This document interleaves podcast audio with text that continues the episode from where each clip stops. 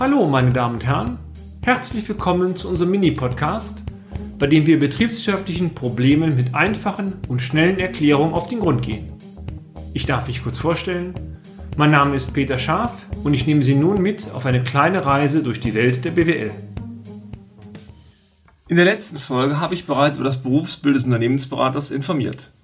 Die Kernaussage war, dass es den typischen Berater bzw. die typische Beraterin schlicht nicht gibt. Hinzu kommt, dass der Beruf des Unternehmensberaters kein Normberuf ist. Dies hat Vorteile, aber auch Nachteile. In dem heutigen Beitrag möchte ich einmal über meinen Lebenslauf berichten. Wie wurde Peter Scharf Unternehmensberater? Schon während meiner Schulzeit war Mathematik meine große Leidenschaft. So lag es nach dem Abitur für mich nahe, eine kaufmännisch orientierte Ausbildung zu absolvieren. Damit wollte ich zudem die Basis legen für ein künftig anzustrebendes Studium. Ich absolvierte eine Ausbildung zum Bankkaufmann und wollte mich danach unmittelbar nach Abschluss in der Bank durch entsprechendes Fortbildungsangebot weiterqualifizieren.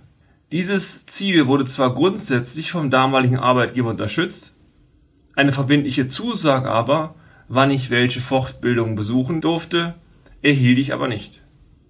Da ich in der Berufsschule erstmals mit klassischen BWL-Themen konfrontiert wurde, waren Begriffe wie Organisationslehre, Kalkulation, Kostenrechnung sowie Buchführung für mich langsam griffig.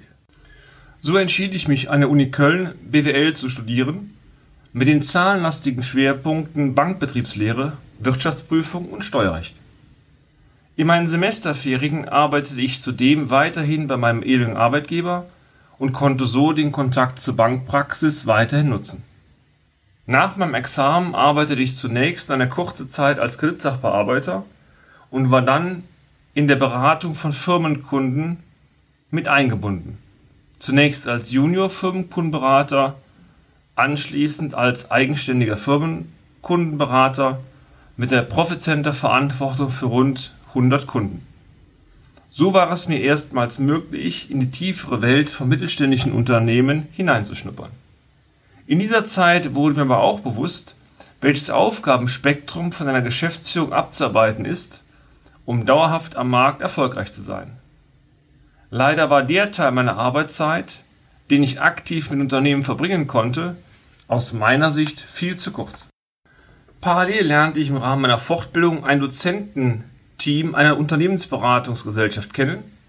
Dieses Team half uns nicht nur bei der Interpretation von Jahresabschlüssen. Für mich war es faszinierend festzustellen, welche Vielzahl von betriebswirtschaftlichen Rückschlüssen man aus Zahlen ableiten kann.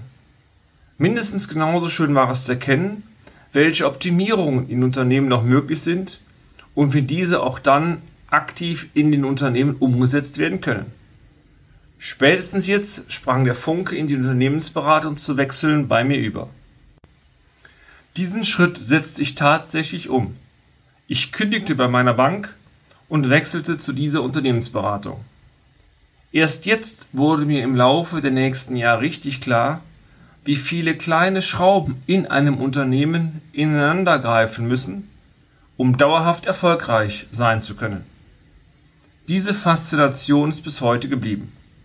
Schwachstellen zu identifizieren, pragmatische Lösungsansätze zu erarbeiten und vor allem diese gemeinsam mit dem Mandanten umzusetzen, bereiten mir nach wie vor sehr viel Freude.